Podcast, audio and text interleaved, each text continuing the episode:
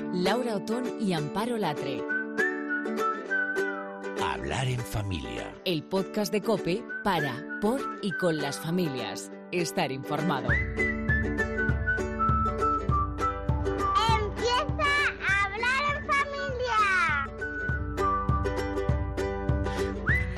Hola, ¿qué tal? Ahí lo que daría yo por hacer ahora mismo un agujerito en tu día a día de este verano y ver cómo lo llevas, porque ya sabes que las madres podemos hacer eso, ¿eh? podemos hacer un agujerito y ver lo que pasa al otro lado. Hola, Amparo, ¿qué tal? ¿Cómo lo llevas con todos en casa? ¿Qué tal, Laura? Pues a ver, a mí la verdad es que me encanta cuando estamos los cinco juntos, ¿eh? sin mucho plan definido, podemos estirar las sobremesas o improvisar algún plan, pero reconozco que en estas circunstancias pues hay más roces y eso me duele el doble cuando estamos de vacaciones porque lo que realmente querría, lo que me pide el cuerpo, es que todas las experiencias con mi marido, con mis hijos, pues fueran divertidas, relajadas y no siempre es así. Pues no, no es así. Mira, esas siestas, ¿no? Maravillosas, las que tú estás intentando eh, buscar eh, una excusa en el calor, ¿no? Para, como tú dices, para decir, bueno, vamos a descansar y ellas están, venga, y venga, y venga, ¿no? Lo digo por mí, ¿no? Porque las mías están intensas.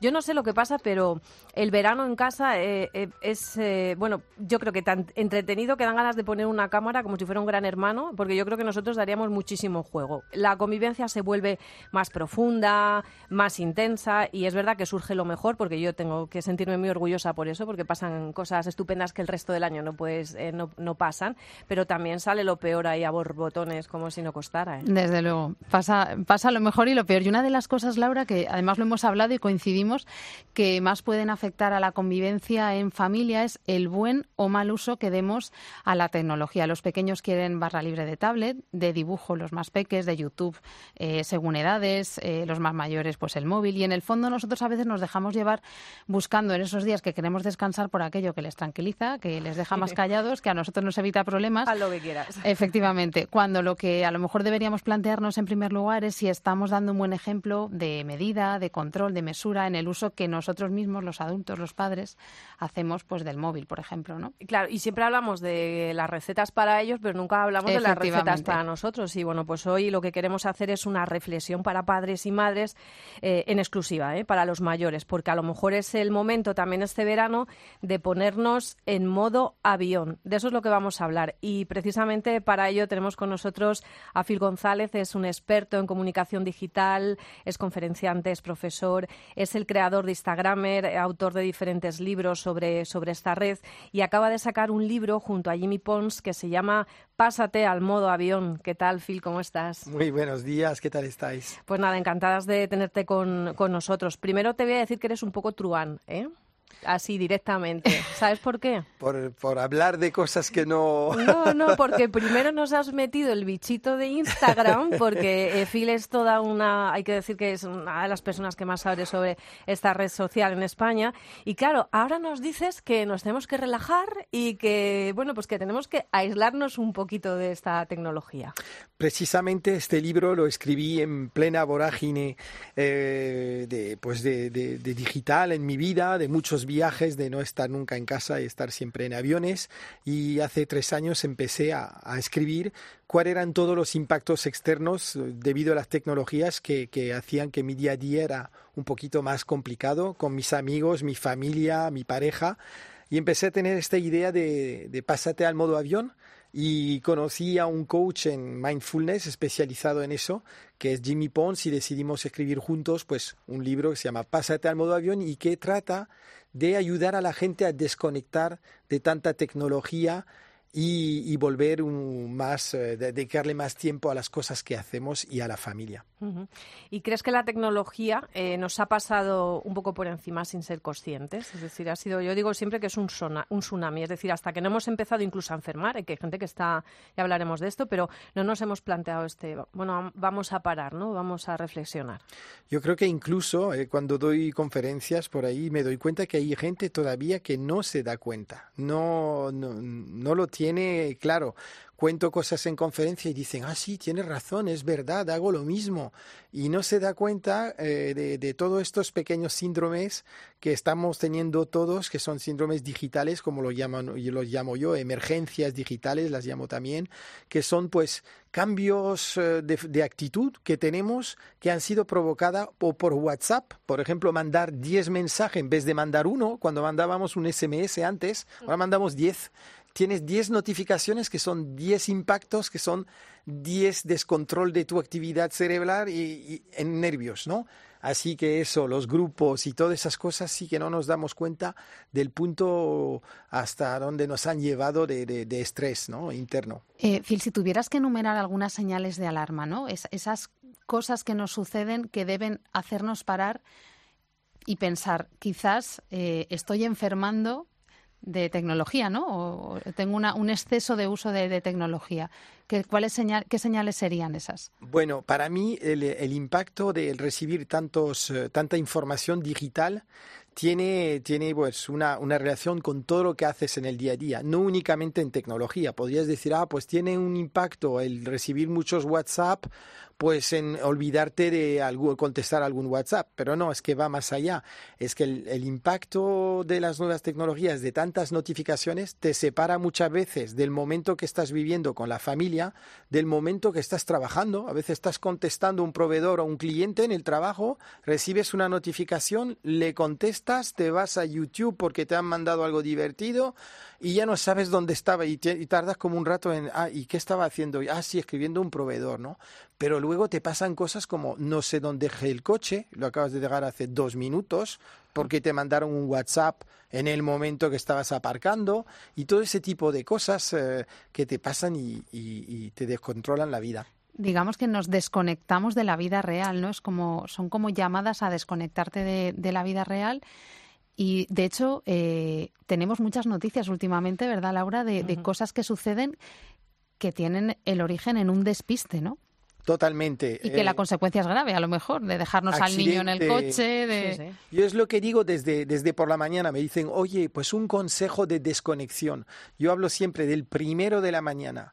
Yo lo que hago ahora desde hace un año, que estoy más pensando en, en eso, en todo el impacto que tiene sobre mi vida, es no encender eh, las notificaciones de WhatsApp y de mensajería ni de mails hasta que, hasta que ya esté en marcha. Quiere decir, me levanto, me ducho, desayuno, me voy al coche y si puedo incluso no contesto a estar, estar en el momento de ya de trabajo, encender uh -huh. eso. ¿Por qué? Porque en general recibimos un primer WhatsApp, un primer mail, lo queremos contestar desde la cama, perdemos 20 minutos y uh -huh. ya vamos retrasados de 20 minutos en toda nuestra vida. Y condiciona tu estado de ánimo, porque prisas, depende cómo sea, claro. Prisas, WhatsApp. accidente de coche, donde he dejado el coche, se me ha olvidado dejar esto.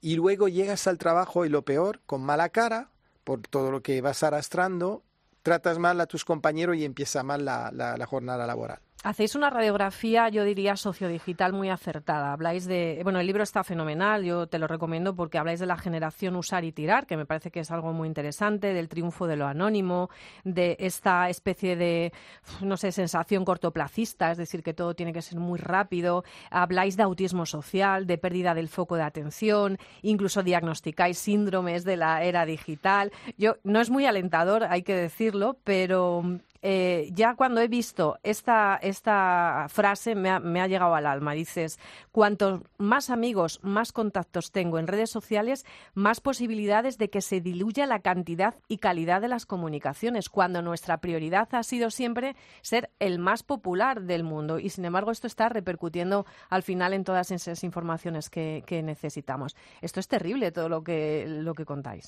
Es terrible, sin embargo, es algo que se estudia desde hace muchos años. Eh, eh, hay un estudio que se hizo que las tribus o las empresas que funcionan mejor son empresas que no tienen más de 150 personas por núcleos parece ser que el cerebro a partir de 150 personas ya no podemos conseguir un espíritu comunitario. Se ha demostrado en tribus africanas y en empresas también que se han dado cuenta que cuando se dividen en varias estructuras de menos de 150 funcionan mejor.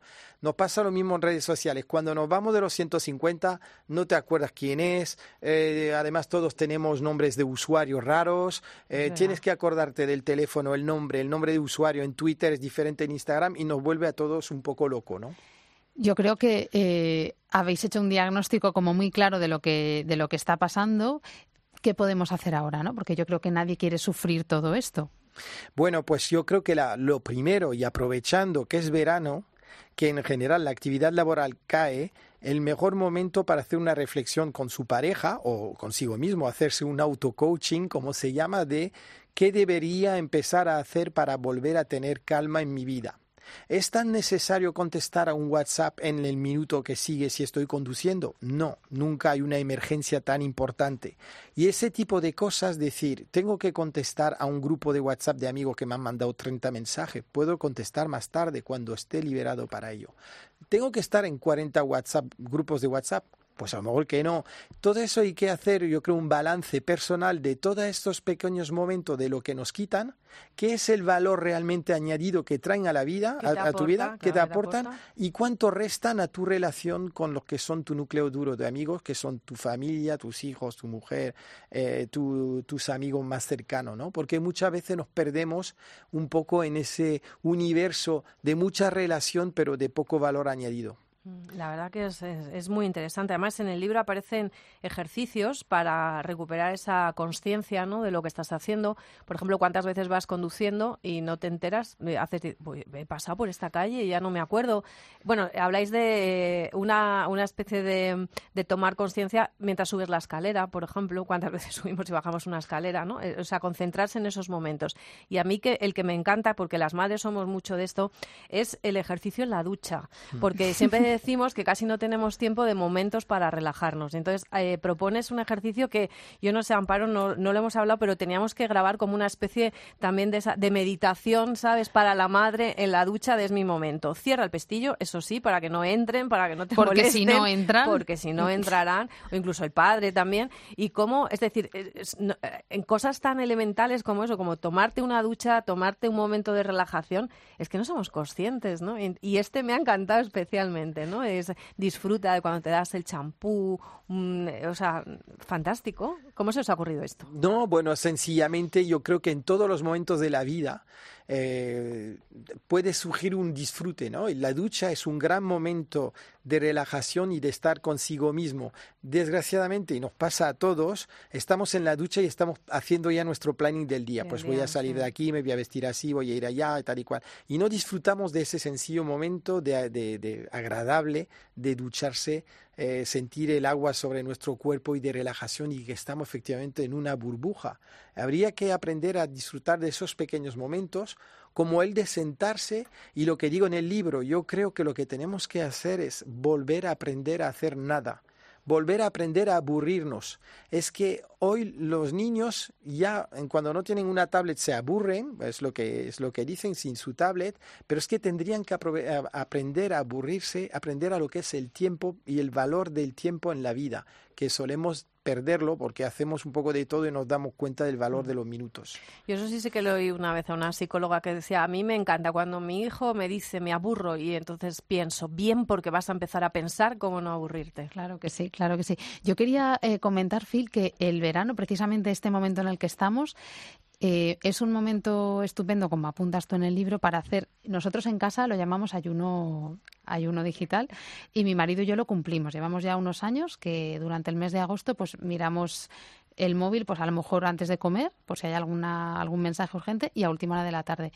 Y la verdad es que nunca ha pasado nada mm, tan urgente como para tener que arrepentirnos de no haber estado pendientes todo el tiempo del móvil, ¿no?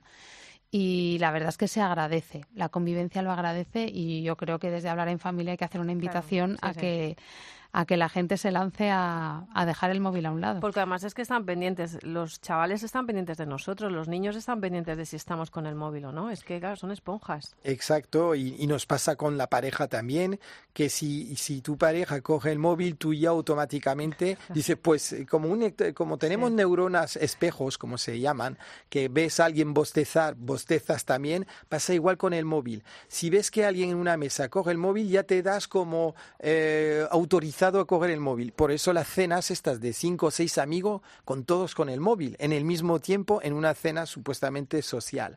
Eh, yo creo que ahí tenemos que hacer una reflexión y volver a usar el teléfono móvil para lo que era, que era hablar. La gente ya no lo usa. Y uno de los ejercicios que hago es muchas veces antes de mandar un WhatsApp a una persona, digo, esta persona hace mucho tiempo que no sé de ella, la voy a llamar porque aunque sea un cuarto de hora, oírle que me cuente cosas. Y no el acto del WhatsApp que es un poco cínico de te escribo para que me contestes a algo que necesito saber y luego ya te olvido. te olvidas. Sí, sí. La verdad que, Phil, eh, me encanta escucharte hablar. Sabes mucho de esto, de Instagram también. Eres un gran Instagramero. Eh, alientas además a que utilicemos, pero bueno, con cabeza, ¿no? Como estamos diciendo. Nosotros aquí tenemos una sección que es el lado bonito de las redes sociales y solemos hablar mucho de, cuentas que nos gustan en, en, Instagram. Así una que sigas tú mm, con especial pasión que puede ser interesante para, para padres y madres. Bueno, las madres son muy activas, ¿verdad? En Instagram, a ti te consta, ¿verdad? Bueno, sí, están muy, muy, muy activas las madres. De hecho, Instagram tiene un porcentaje más femenino que, por ejemplo, Twitter. Twitter es una, una red social ligeramente más masculina y, eh, y, y, lo que es Instagram más eh, femenina. Yo, sin dar una, una, cuenta en particular, diría un poco todo ese movimiento que hay ahora de tomar conciencia de la necesidad de cuidar su cuerpo, de tomar conciencia de la necesidad de, de, la comida. Eh, hay uno que, hay una cuenta que me encanta, que es la de Carlos eh, Ríos Q, que es el que, eh, que, justamente pues habla de la comida real. Es una persona que empezó con, con muy pocos followers y hoy ya tiene más de 100.000 y da consejos de comida real, de cómo comer bien. Porque hay que cuidarnos en todos los aspectos. Eso es. Oye, Phil González, muchísimas gracias. Bueno, recomendamos este Pásate al modo avión, Mindfulness ejecutivo para humanos ultraconectados. Y en esto me vas, no sé si vas a permitir así a modo de conclusión, que lo que hay que ser es un poco coherente ¿no? con lo que hacemos simplemente, ¿verdad? El, sentido, común es el que siempre triunfa. Bueno, pues muchas gracias, Phil. Como siempre te esperamos para que nos sigas hablando de estas cosas que nos encanta. Muchas gracias. Y que el tiempo te deje donde tengas que estar. Quisiste ser universal, eclipsando mil sueños que Dios te proteja en la celda de tu soledad.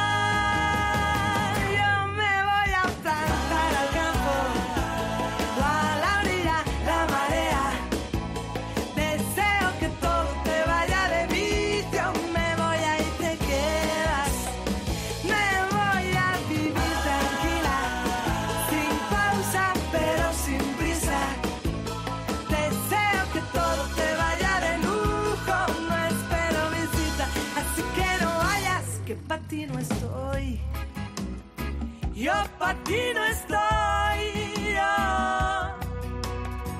Salud, amor y fortuna, me llevo todo en orden. Salud para ver, amor para ser, fortuna para olvidar tu nombre. Me marcho con las lunas, donde el sol no se esconde. Él me abriga el invierno y ella enciende noches. Y tú quisiste ser universal, eclipsando mil sueños. Que Dios te protege en la celda de tu soledad.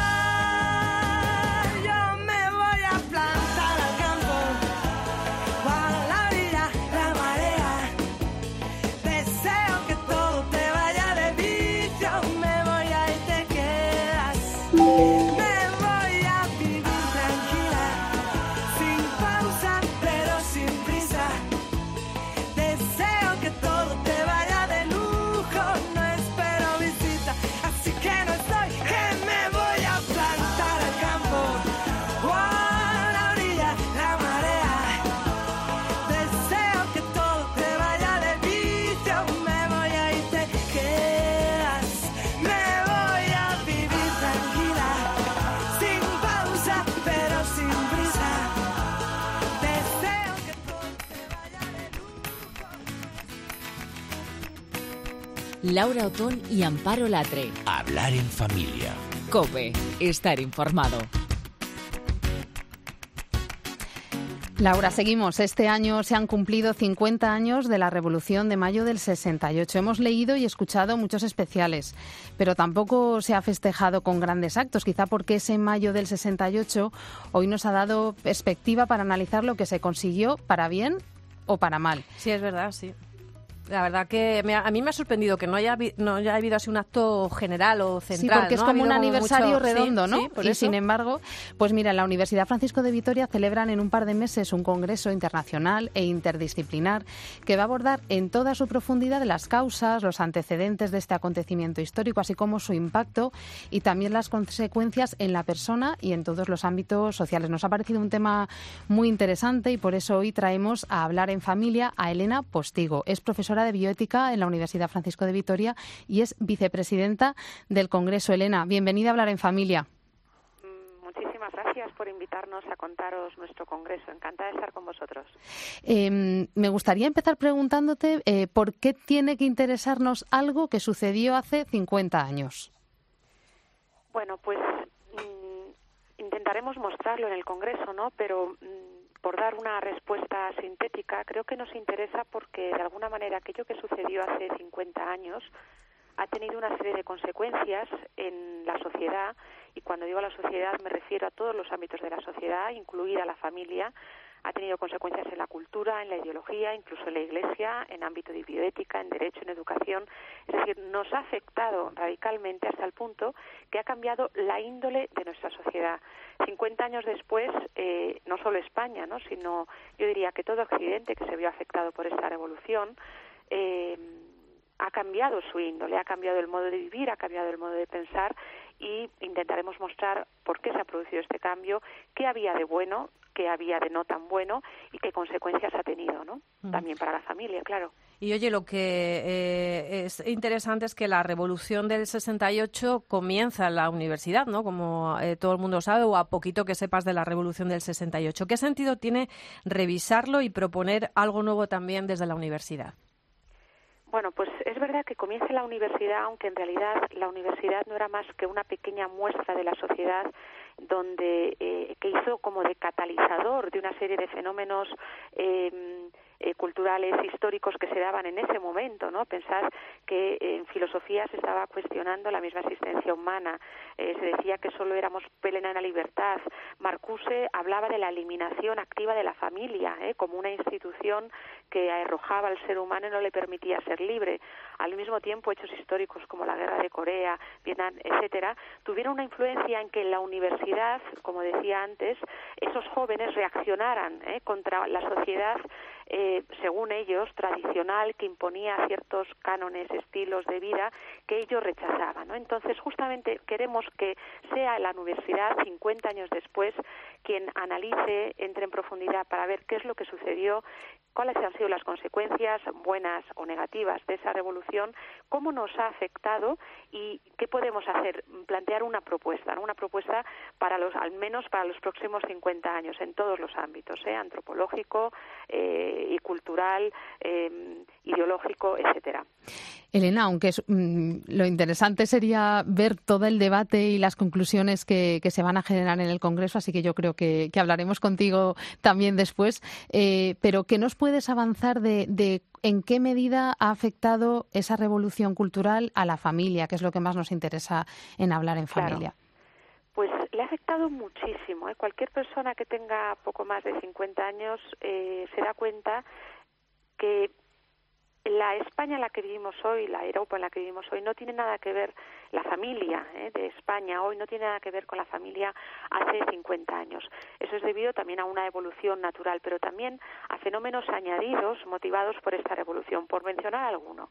Por ejemplo, la revolución sexual propugnaba la, el mantener relaciones, la promiscuidad, el. Eh, digamos, criticaba la familia tradicional, cual, tal como se concibe, ¿no? hombre, mujer e hijos, y eh, propugnaba la ruptura de esos vínculos familiares. Claro, esto ha hecho que poco a poco se vaya perdiendo también la fuerza que tienen esos vínculos familiares e incluso, por ejemplo, haya aumentado el número de separaciones y de, y de divorcios. De hecho, habrá talleres que tratarán esta cuestión para ver de qué manera afecta a las personas, a su felicidad y de qué manera también las personas que lo han vivido, hayan sido víctimas o protagonistas activos de estas rupturas, pueden superar esta situación para mirar hacia adelante. Queremos que el Congreso no sea eh, pintar un futuro negro, sino justamente eh, mm, plantear un futuro eh, lleno de esperanza para ver qué hacer con estas personas. Otra consecuencia, por ejemplo, la caída demográfica, menor nacimiento de niños, el aumento de abortos, el aumento del uso de la contracepción, el aumento de la promiscuidad, de ciertas adicciones en la familia, como por ejemplo a la pornografía, etcétera, ¿no? Es decir, toda una serie de fenómenos. Ahora he abordado solamente, digamos, los negativos que afectan a la familia de forma eh, muy preocupante, ¿no? Y que, de hecho, eh, como digo, han cambiado, eh, si viéramos el mapa de la familia en estos 50 años, y habrá alguna de las ponencias que lo aborde, ha cambiado profundamente. Claro, la pregunta es, ¿todo esto nos ha hecho más felices? ¿Ha hecho felices a las familias? ¿Ha hecho que las personas realmente reivindicando esos espacios de libertad en la familia lo sean? Y esta es la pregunta del millón, ¿no? A nosotros, algunos de nosotros consideramos que no, ¿no? Estamos aquí las dos, eh, no sé. Eh, eh, has hablado de las, de las, de las cosas malas, pero el, 68 dejó un pozo bueno del que podamos también, bueno, pues mirarnos y decir, bueno, pues se ha avanzado en algunas cosas, lógicamente. Sin lugar a duda, y esto de esto también hablaremos en el Congreso, habrá una ponencia dedicada a ello sobre el papel de la mujer. Hay que pensar que, eh, sobre todo a partir del 68, pero no solamente desde ese momento, eh, como digo, digamos, la reivindicación de la igualdad hombre y mujer venía desde eh, al menos dos siglos atrás, ¿no? Eh, pero sí que es verdad que una de las grandes reivindicaciones del 68 es el papel de la mujer en la sociedad, no solamente como eh, alguien que se tiene que quedar en la familia, cuidado de los hijos, etcétera, sino que puede tener otros papeles también en la sociedad junto al papel como madre, ¿no? Como esposa. Eh, y eso es muy importante. Yo creo que eso ha sido, entre otros, uno de los logros no solo del 68, pero quizás 68 2008 también ayudó a esto, ¿no? También a darnos una visión eh, quizás eh, global, abierta, una mirada eh, mm, no mm, reducida a los límites de nuestro propio país, sino una mirada mucho más internacional, etcétera. Eh, mm, eh, también el modo de trabajar, es decir, en distintos ámbitos de la cultura, del arte, fue una época eh, muy fecunda, eh, sin lugar a duda. Aunque repito, yo creo que como todos los fenómenos tiene sus claros y oscuros, es decir, sus luces y sus sombras, ¿no? Y es bueno, yo creo, dar un, un juicio ponderado en torno a qué es lo que realmente, tirando las sumas, qué es lo que realmente nos llevamos del 68. Elena, todo esto es lo que haréis en la universidad en este congreso, en clave de debate y también en clave más práctica en todos esos talleres que mencionabas. Eh, para terminar, darnos, darnos una página web, un, lugar donde alguna persona que nos esté escuchando y quiera acercarse al congreso o seguiros eh, e interesarse por todo ese debate que ahí se genera, puede dirigirse. Sí, pues eh, la web es muy larga porque está ligada a la web de la universidad. Yo les recomiendo poner Congreso Mayo del 68 Universidad Francisco de Vitoria. Estupendo. Y así va a salir el título del Congreso, que es 50 años de mayo del 68, una época de cambios, un cambio de época. Eh, allí tienen todo, el programa, cómo inscribirse en las comunicaciones, cómo inscribirse a los talleres, cómo participar, a ver también todo un programa cultural. Es decir, el Congreso está dirigido no solo al mundo académico, sino también a formadores, a educadores, a familias, a niños, a jóvenes. Va a ser un macro congreso dirigido a toda la, a toda la sociedad. Bueno, pues Elena Postigo, muchísimas gracias por acompañarnos y estaremos también muy pendientes porque lo que se trata es de, bueno, aprender de los errores y construir el futuro muchísimo mejor para tener familias eh, muchísimo más potentes y, fuertes, que es lo que necesita esta sociedad. Muchas gracias. Gracias a vosotros por dejarnos hablar del Congreso. Gracias.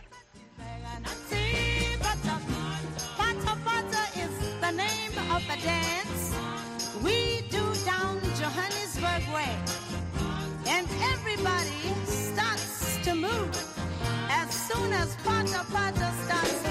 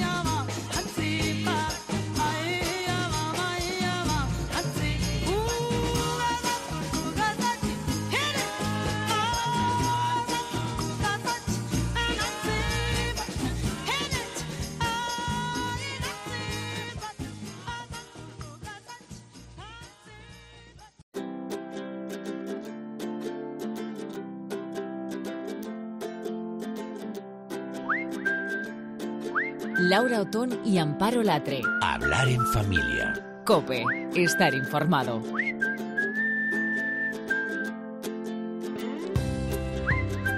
Pues otras cosas de las que tiene este veranito es que cuando son pequeños, pues hay cosas que nos hacen ir mucho más al médico. Eh, la verdad que podemos ir por un montón de cosas. Yo no sé tú, Amparo, pero la verdad que bueno, pues eh, las picaduras, que el sol, la gastroenteritis, Las- de repente los oídos también los oídos guerra. por la piscina, en fin, que bueno, pues hay muchas cosas. Pero digamos que hoy hemos elegido eh, para hablar sobre todo del sol, ¿no? Porque yo, mira, sigue siendo para, para mí creo que sigue siendo el enemigo número uno de, de nuestra piel si no estamos protegidos a las principales horas de sol.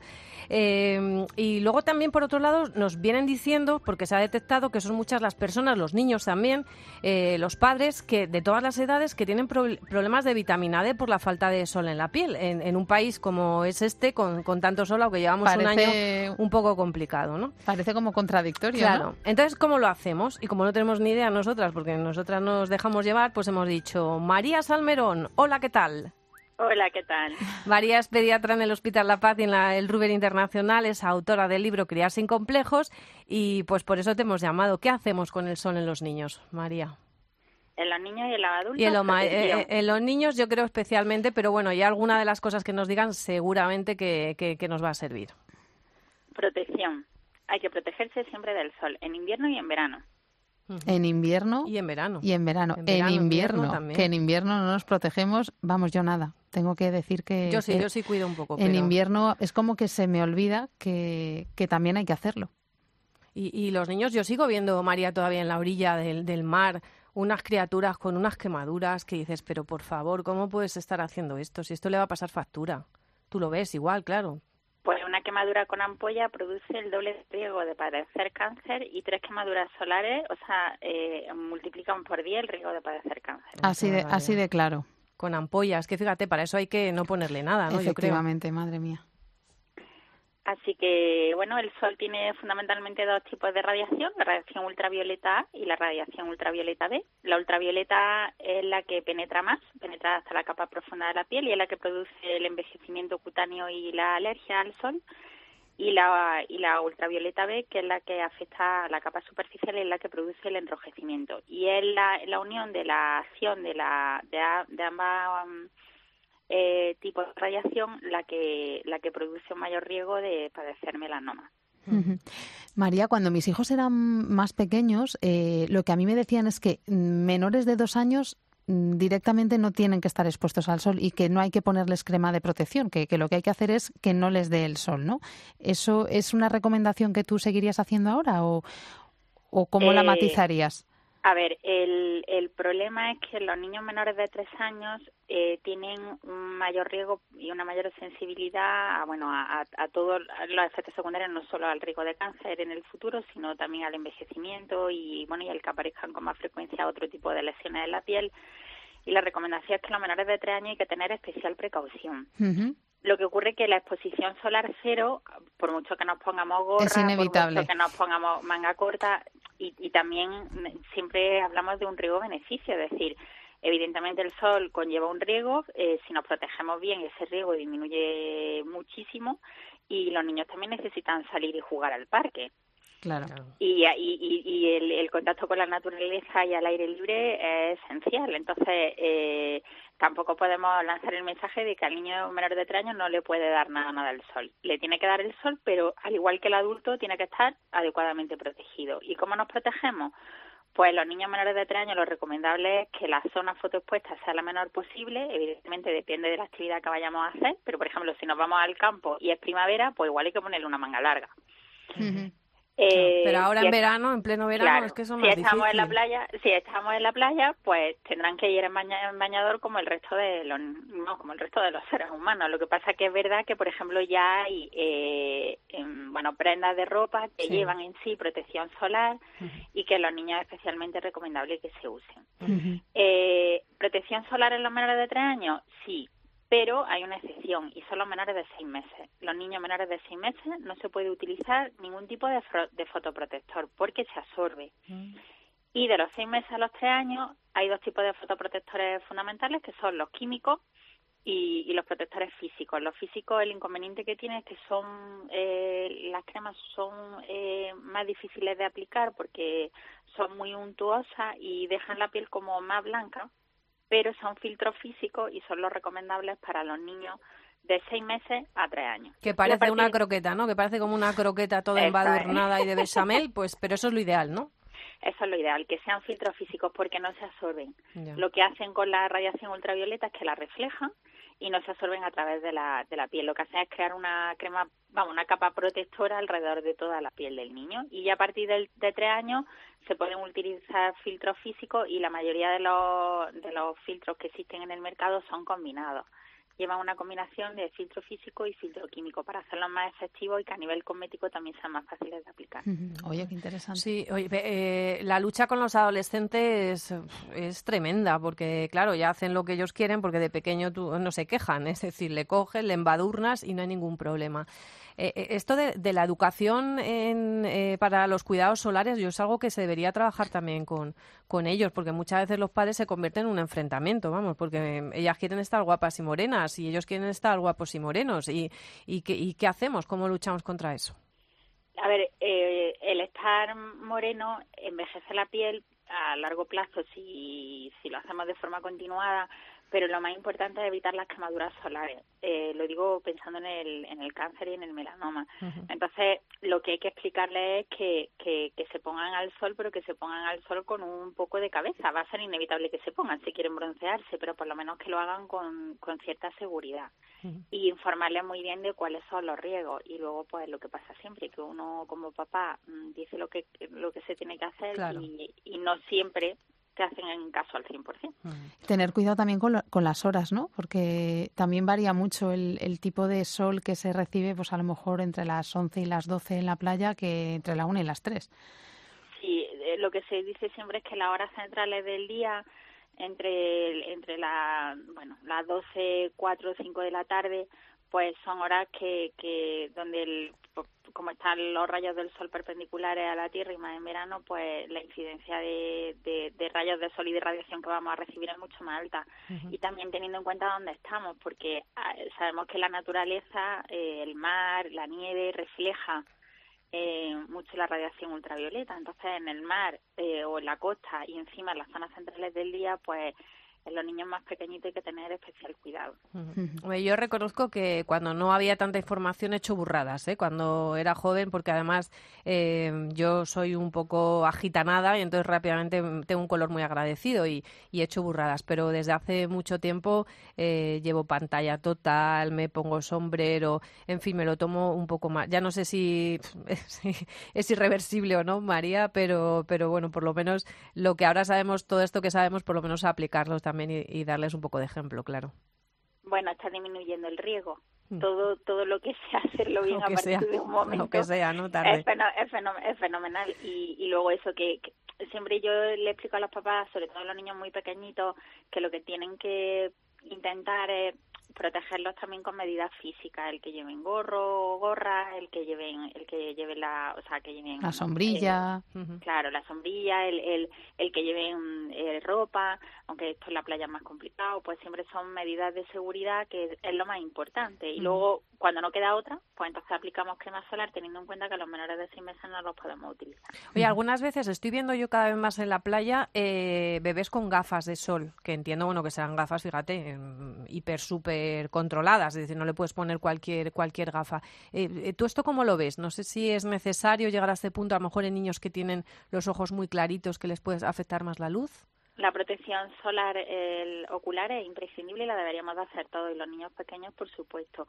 Al final, la adaptación de la gafa solar en el, en el niño no es tanto el, el filtro que lleva, sino el, eh, bueno, la, la, la adaptación a, a la cara ¿no? y la dificultad para que se, lo, se las puedan quitar ¿no? con facilidad y que sean cómodas ¿no? y que no se rompan fácilmente.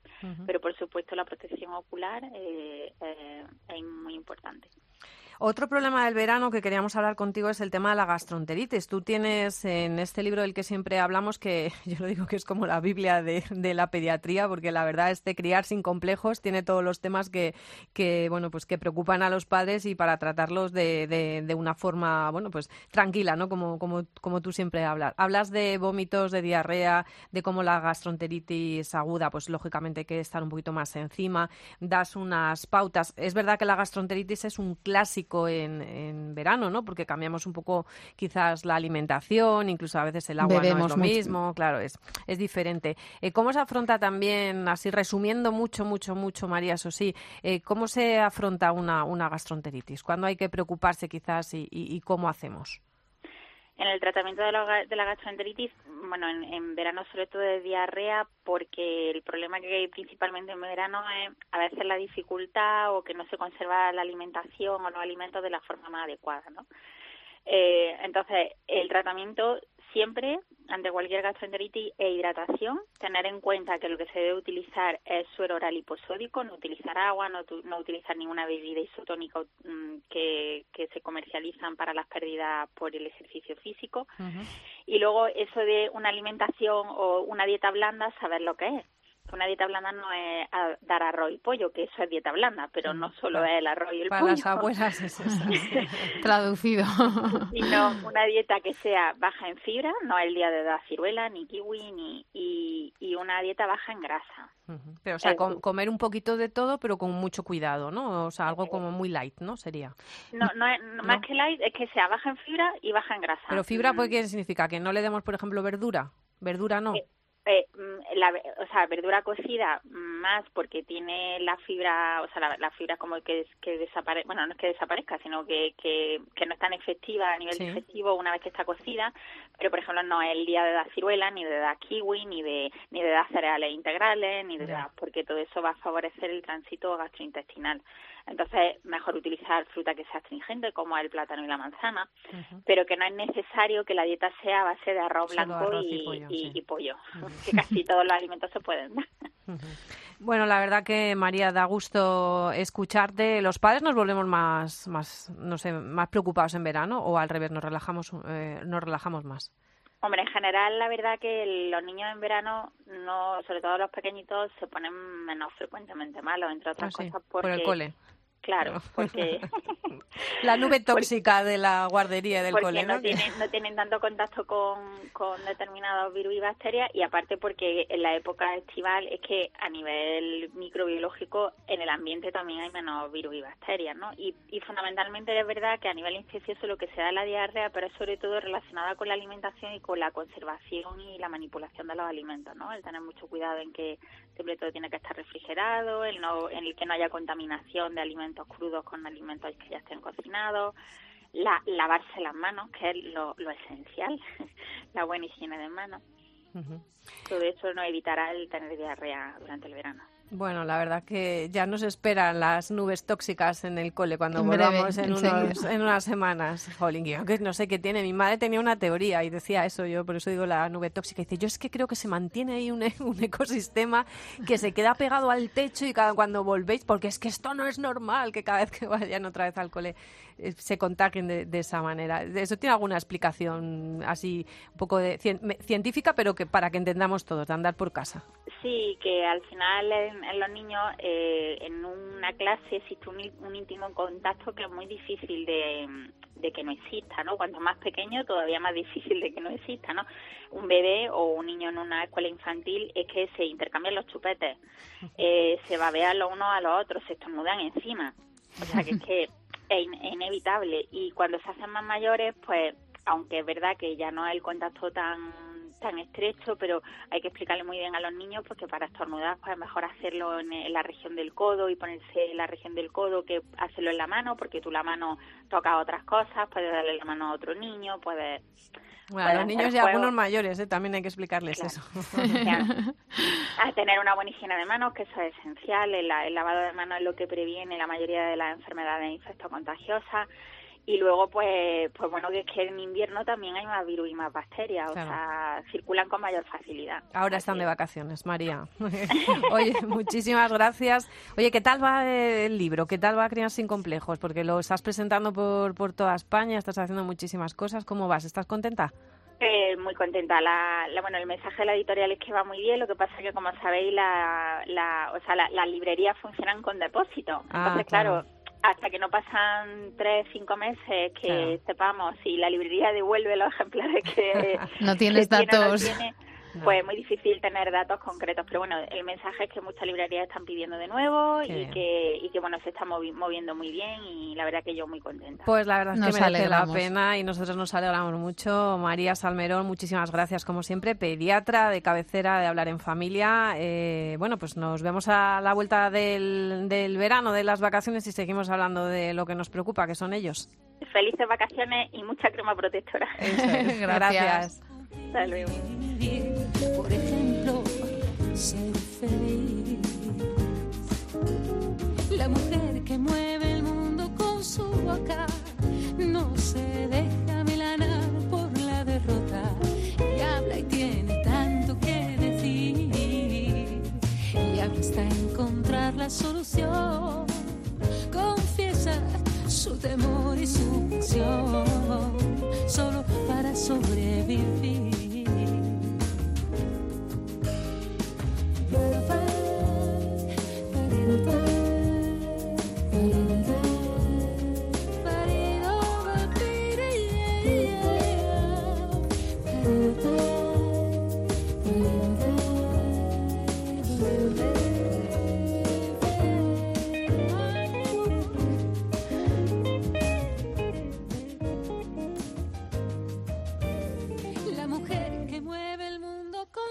Bueno, Laura, pues eh, nos vamos, nos vamos recordando a, a los oyentes de Hablar en Familia que compartan el podcast que lo muevan, que circule hablar en familia. Que el de ello depende la supervivencia de las cosas que contamos aquí, básicamente. Que ahora en verano tenemos más tiempo, más tiempo también para escuchar contenidos como, como este.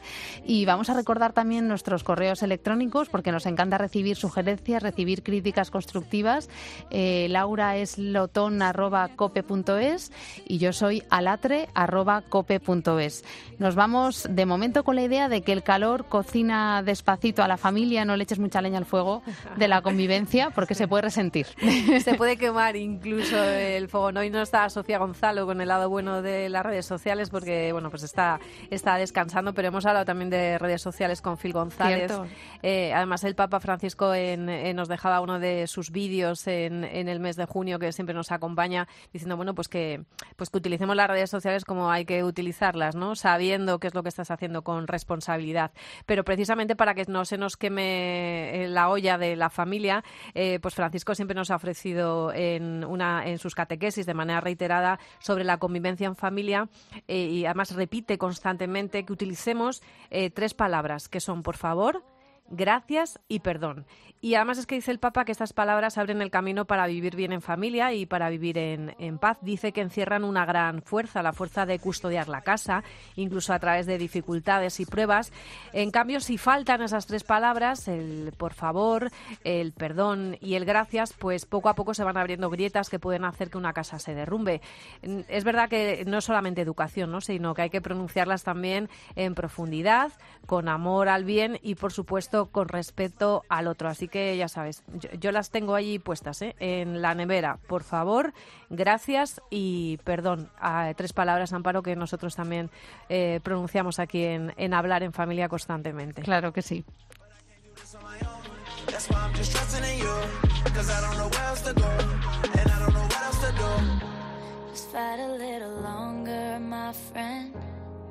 It's all worth it in the end. But when you got nobody to turn to, just hold on and I'll find you. Just fight a little longer, my friend. It's all worth it in the end. But when you got nobody to turn to, just hold on and I'll find you. I'll find you. I'll find you. Just hold on.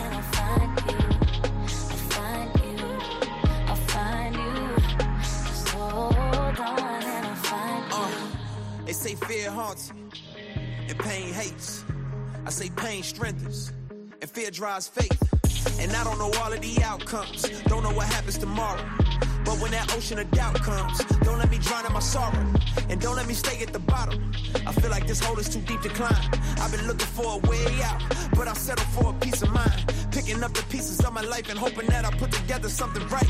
Tell me all I got is all I need. Tell me you gon' help me stay and fight. The world tryna play with my soul. I'm just tryna find where to go. I'm tryna remember the way. I'm tryna get back to my home. But I can't do this on my own. That's why I'm just trusting in you. Cause I don't know where else to go. And I don't know what else to do. No, don't let the fear make you feel